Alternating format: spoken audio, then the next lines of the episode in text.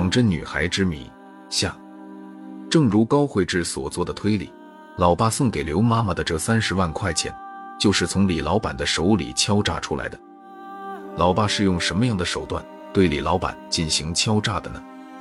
就在高慧智百思不得其解时，刑侦队长笑着说道：“只有制造车祸，才能使李老板频频就范。你不是说仿真女孩身上有泥吗？”你老爸很有可能是运用了仿真女孩。高慧芝的眼睛一亮，要想制造车祸，让车压着仿真女孩，必须在晚上，而且司机必须是喝多了酒，在神志不是很清的情况下。而要想知道司机是否喝多了酒，最佳的选择地点就是酒店、饭店附近，因为司机喝醉了酒，走出酒店、饭店时，从他的走姿上是完全可以看出来的。李老板因为喝醉了酒，从酒店出来时被你老爸看见了。就在李老板向后倒车时，老爸便将仿真女孩推到车下。李老板因为喝醉了酒，再加上是晚上，又压死了人，精神一紧张，他就无法看清楚仿真女孩的真面目。我们应该到各个酒店、饭店调取李老板付给老爸第一次十万块钱的前几天监控录像。刑侦队长领着高慧智，挨个酒店、饭店进行走访，只要有摄像头的，全部调取。真是功夫不负有心人，在一家名曰“美酒飘香”的酒店，调出了老爸制造车祸的监控录像。那天晚上，李老板喝醉了酒，从酒店里摇摇晃晃地走出来。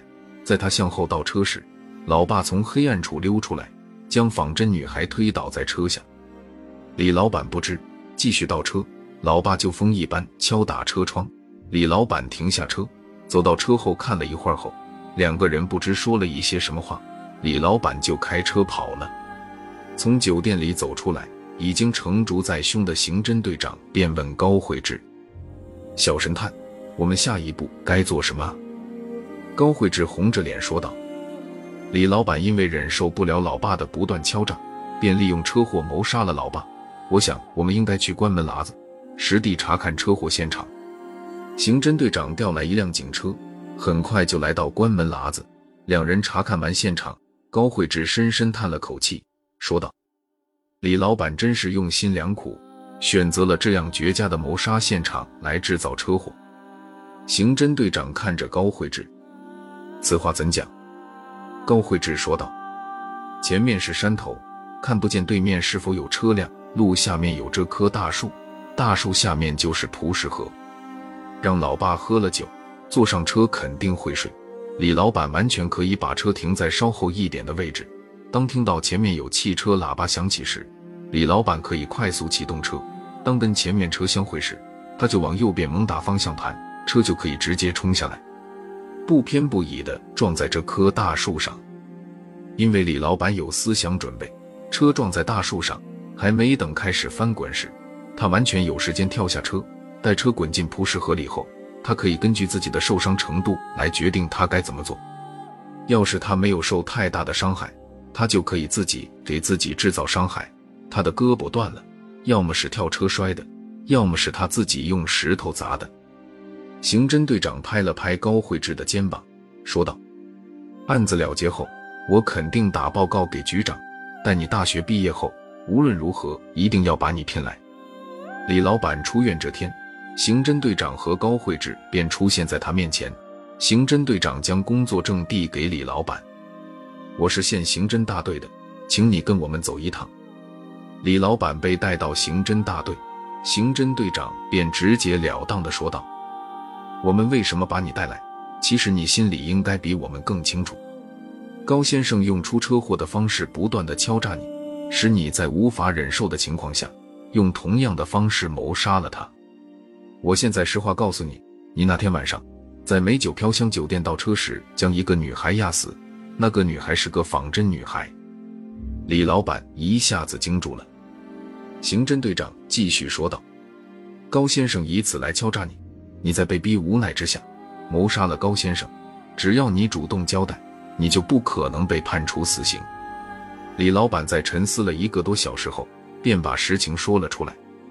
原来，正如高慧芝所做的推理，那天晚上，李老板确实喝醉了酒，倒车时，一个男子猛砸他的车窗，说他把他的孩子给压了。他下车一看，车底下真就有个孩子被压了。那孩子在啊叫了两声后就没有动静了。他透过车灯发现地上有一大滩子血，他一下就懵了。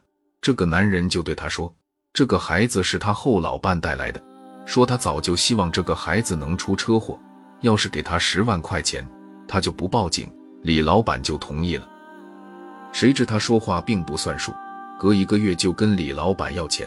李老板要是不给，他就要报警。他这样没完没了的敲诈，李老板实在受不了了。于是李老板就想除掉他。那天李老板拉他去蒲石河钓鱼，走到关门喇子时，发现这里是谋杀他的最佳地点。那天李老板邀他去蒲石河钓鱼，中午时李老板让他喝了不少酒，他坐上车就呼呼大睡了。李老板把车开到关门喇子。稍停了一会儿后，前面就有汽车喇叭响起，他就快速的启动车，真是老天助他！原来是辆大货车。李老板就向右猛打方向盘，车就冲了下来，不偏不倚的撞在大树上。李老板跳下车后，发现自己并没有受多大伤害，没有办法，为了不引起高家人的怀疑，李老板就用石头将自己的左臂砸断。